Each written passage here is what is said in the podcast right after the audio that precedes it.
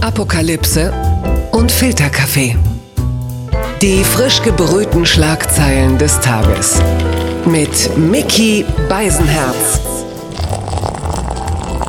Einen wunderschönen Freitagmorgen und herzlich willkommen zu Apokalypse und Filterkaffee, das News Omelette. Und auch an diesem Morgen habe ich mich sehr früh hingesetzt, um ein bisschen die Schlagzeilen und Meldungen des Tages zu kuratieren. Alles, was von Gesprächswert ist und ich muss mich darüber nicht alleine unterhalten, denn bei mir ist ein Freund, einer der besten Interviewer Deutschlands und äh, die heimliche Synchronstimme von Scotty Pippen.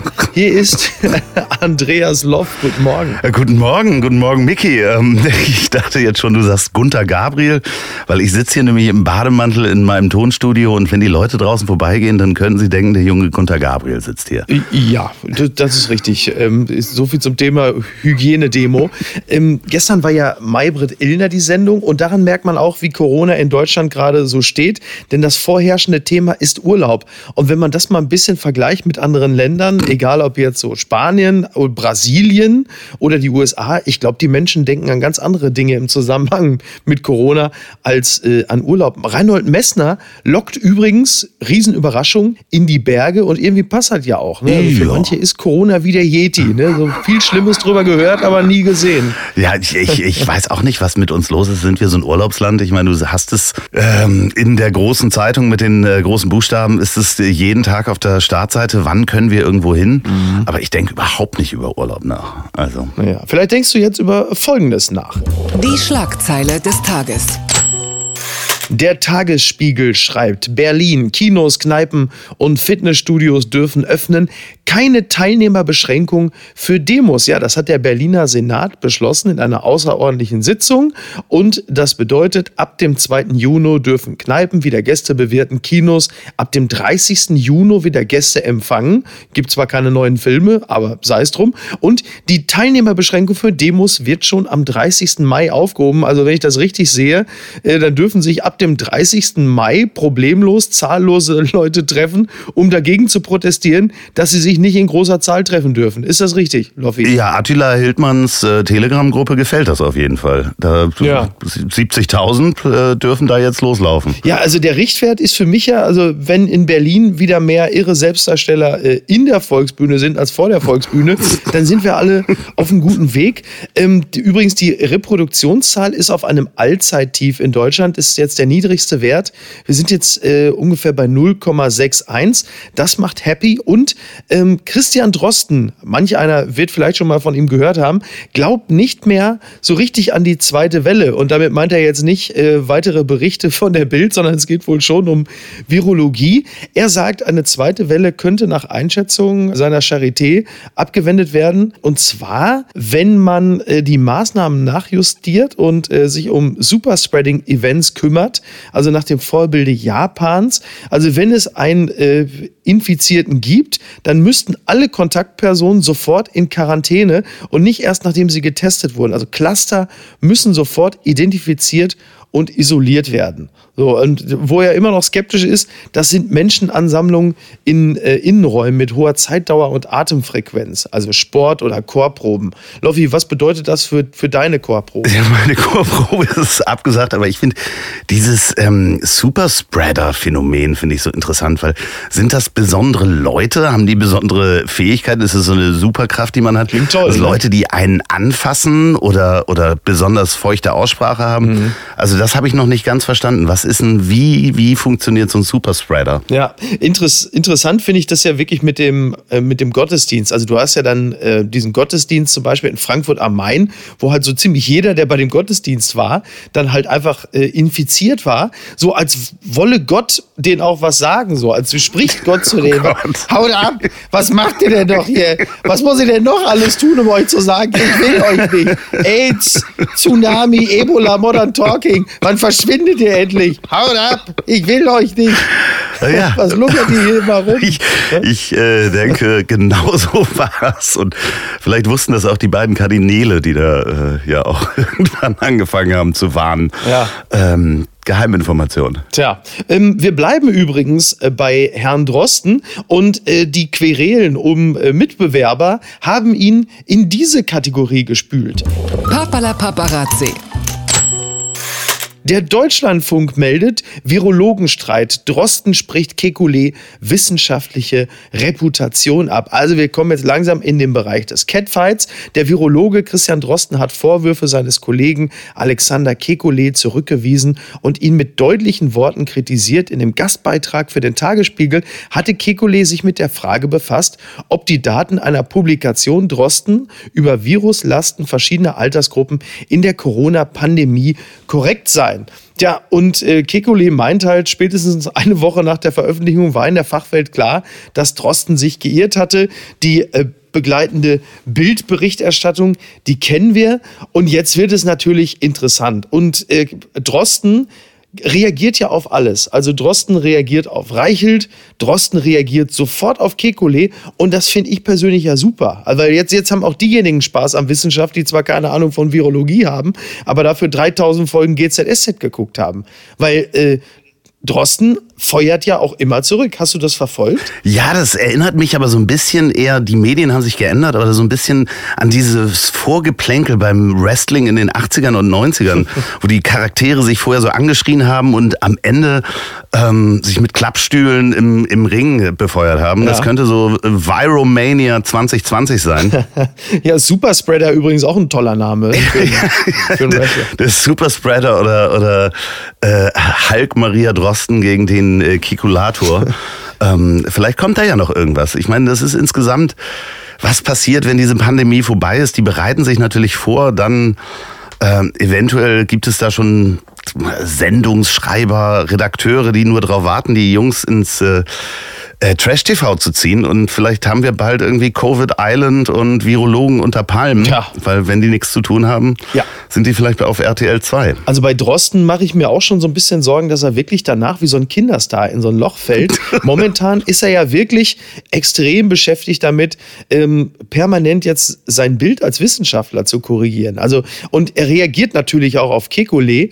Ähm, er schreibt dann, äh, Kekulé ist zum Glück bisher der Einzige, der sich so verhält. In unserer Community spielt er keine Rolle. Also das geht ja schon wirklich klar so in Richtung Lagerfeld. Ne? Also Claudia kennt ihn nicht, ich äh, kenne ihn nicht, in Paris kennt ihn niemand.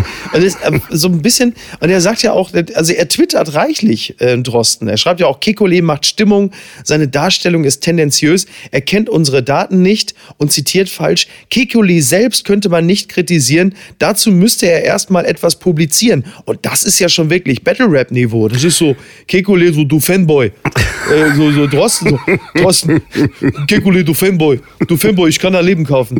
Das ist, ähm, das ist schön für uns, weil das muss man ja sagen. Also es gibt ja viele Menschen, die sagen, ja, das ist doch jetzt auch gut, weil ähm, jetzt die, die Wissenschaft auch in die mediale Mitte gerückt wird.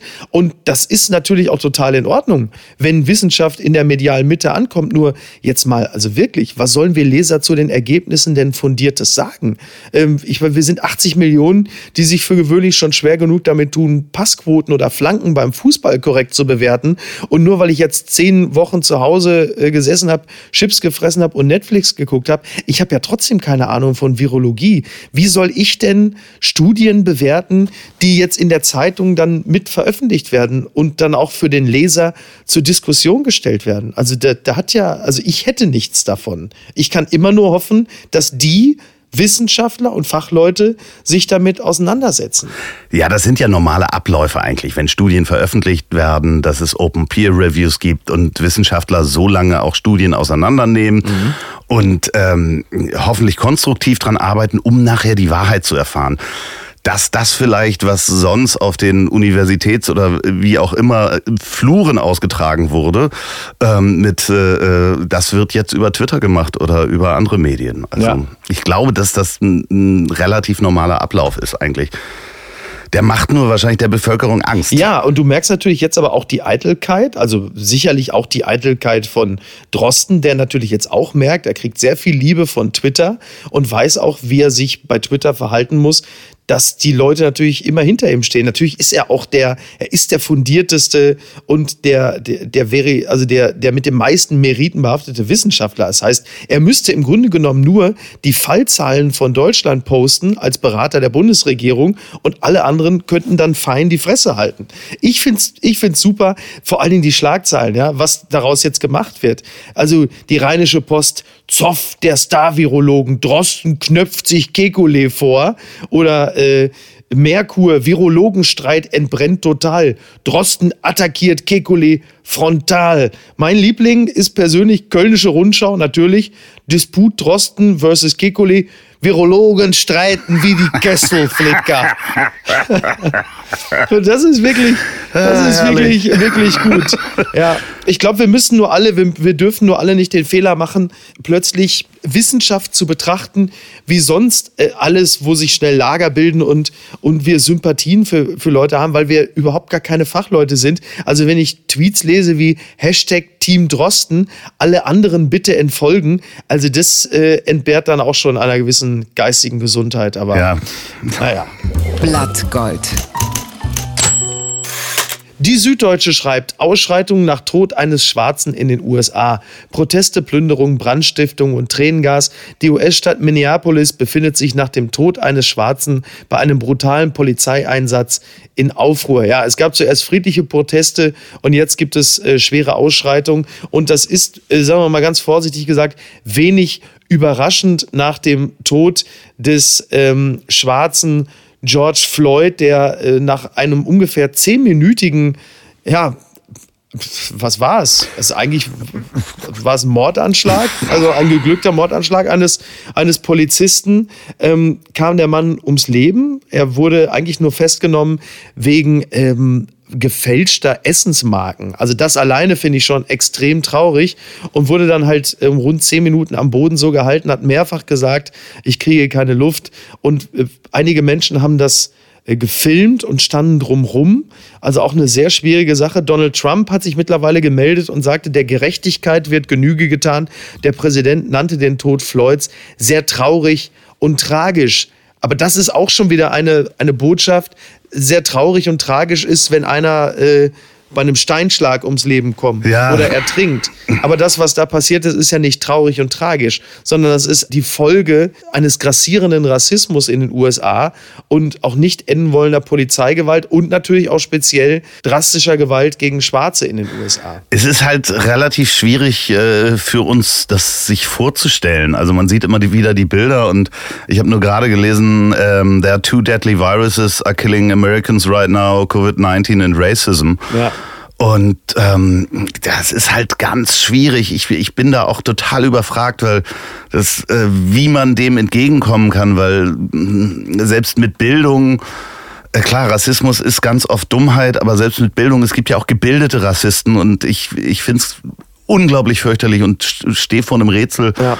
Ähm, wie man dem entgegentreten kann. Aber sollte das gesellschaftliche Klima nicht von oben herab äh, bestimmt werden, wenn du einen Präsidenten hast, der über die, äh, ähm, über die Rallye damals in, in Charlottesville ähm, nichts anderes zu sagen hat als äh, very fine people on both sides, obwohl es um White Supremacists ging, der äh, äh, vier nicht weiße demokratische äh, Kongress Frauen, denen sagt, äh, sie sollen zurückgehen äh, in ihre äh, crime-infested places from which they came, dass äh, der berühmte Fisch stinkt ja vom, vom Kopf herab. Das ist, Definitiv. ähm, ja, Trump ist in dieser Situation, ähm, also Rassismus gab es natürlich schon unter Obama, keine Frage. Aber Trump ist nicht der Präsident, um diese Probleme in den Griff zu kriegen oder da eine Wende einzuleiten. Es ist wirklich, wirklich tragisch. Twitter. 280 Zeichen Wahnsinn. Und da ist nochmal Trump. Der Hashtag Trump has no plan trendet bei Twitter und zielt natürlich ab auf sein Komplettversagen in so ziemlich jeder Krise. Und da kommt schon eine neue Meldung. Trump bereitet aus Rache Dekret vor, dass Twitter schaden soll. Twitter hat ja äh, einen Tweet von Donald Trump jetzt mit einem Link versehen zu einem Faktencheck. Das hat Trump natürlich auf die Palme getrieben. Er schrie dann quasi in Capital Letters von Zensur. Und jetzt gibt es einen Entwurf, der Bloomberg News äh, vorliegt und äh, demnach hebt Trump oder der Beschluss Haftungsbeschränkung in Sektion 230 des Communications Decency Act auf, die Plattformen wie Twitter oder Facebook davor schützen, für das Löschen von Inhalten Dritter haftbar gemacht zu werden. Als Folge droht den Unternehmen in Zukunft eine Klagewelle. Und das ist halt auch wieder so ein typischer Trump-Move. Total dafür skurril. zu sorgen. Ja, total skurril. Und ähm, ich meine, klar, ne, also es, es wäre natürlich lustig gewesen, wenn Trump twittert, dass er Twitter geschlossen hat und plötzlich merkt, dass das niemand liest, weil das Ding vom Netz genommen wurde. es war ja klar, dass Trump Twitter jetzt als sein wichtigstes, äh, in Anführungsstrichen, Presseorgan nicht dicht machen würde. Aber ähm, es ist ein klassischer Trump-Move. Ja, äh, Zuckerberg hat sich ja, glaube ich, nochmal mit ihm zum Essen auch getroffen Mhm. und hat gesagt, dass die sozialen Medien nicht Schiedsrichter über die Wahrheit sein können und wollen. Äh, Ich finde es total skurril. Dem Mann folgen 80 Millionen. Ich habe nur einen kurzen Exkurs. Unser gemeinsamer Freund Basti Bielendorfer wurde mal gesperrt bei Twitter und sagte immer, Mensch, ich habe dem Kundenservice geschrieben und da kommt nichts zurück. Und dann sagte ich zu, zu Basti, Mensch, ähm, aber du bist gar kein Kunde von Twitter. Du bist nur Nutzer Ja. von Twitter. Weil Kunden von Twitter sind die Werbekunden. Dementsprechend äh, jeder, der die Wahrheit da sucht, soll sie reinschreiben. Aber man ist selber für Twitter nicht unbedingt was wert. Ich bin da auch gar nicht. Mich, mich nervt das wahnsinnig. Das hat mich überrascht. Das ist eine Kategorie, in der du, lieber Loffi, mir etwas mitgebracht hast. Ja, und zwar äh, am Mittwoch saß ich ganz gebannt vor meinem Rechner und habe wie viele andere Tausende und Zehntausende, vielleicht sogar Millionen, den Livestream gesehen über den geplanten Raketenstart der Falcon 9 Rakete von Elon Musk. Ähm, SpaceX äh, sollte das erste Mal Menschen zur ISS bringen. Und ähm, ja, ich habe dann immer gewartet und 16 Minuten vom Start wurde der Start wegen Gewitter abgebrochen. Tja. Viele waren enttäuscht. Es muss jetzt um mehrere Tage verschoben werden, weil die ISS dann an der richtigen Position sein muss, glaube ich. Äh, Ja, ich war ja enttäuscht, dass Elon Musk nicht einfach selber mitgeflogen ist. Ich meine, als Pionier und als jemand mit einem dermaßen großen Ego würde man doch selber einsteigen und sagen, na, den Jungfernflug mache ich mit. Aber dass er da schon nicht mit eingestiegen ist, war für viele auch schon so ein Zeichen, ah, vielleicht taugt das Ding nichts. Ja, aber der Mann hat ja auch keine Zeit, so. was der alles macht. Ich meine, äh, dieses Starlink hast du wahrscheinlich auch gelesen. Also grob. Der schießt ja reihenweise Satelliten gerade ins All, um Internet über Satellit rauszubringen. Im Moment haben wir, Stand Ende 2019, 2200 äh, Satelliten, die um die Erde kreisen und der Mann will 42.000 Satelliten da oben ranbringen. Das ist totaler Wahnsinn. Ja, Hauptsache keine 5G-Masten. Ich sag nur äh, Corona. Ne? Ja, ich, ich frage mich, wann der das macht und wann der schläft und vor allen Dingen wo, weil der hat ja auch alle Häuser verkauft. Und was schreibt eigentlich die Bild? Die Bild hat auf der letzten. Manchmal, manchmal können sie es ja, ne? Die Bild sagt einfach nur: Gerd am Herd, Putin auf dem Pferd. Die Bild macht den Fotovergleich. So viel Putin steckt in Schröder.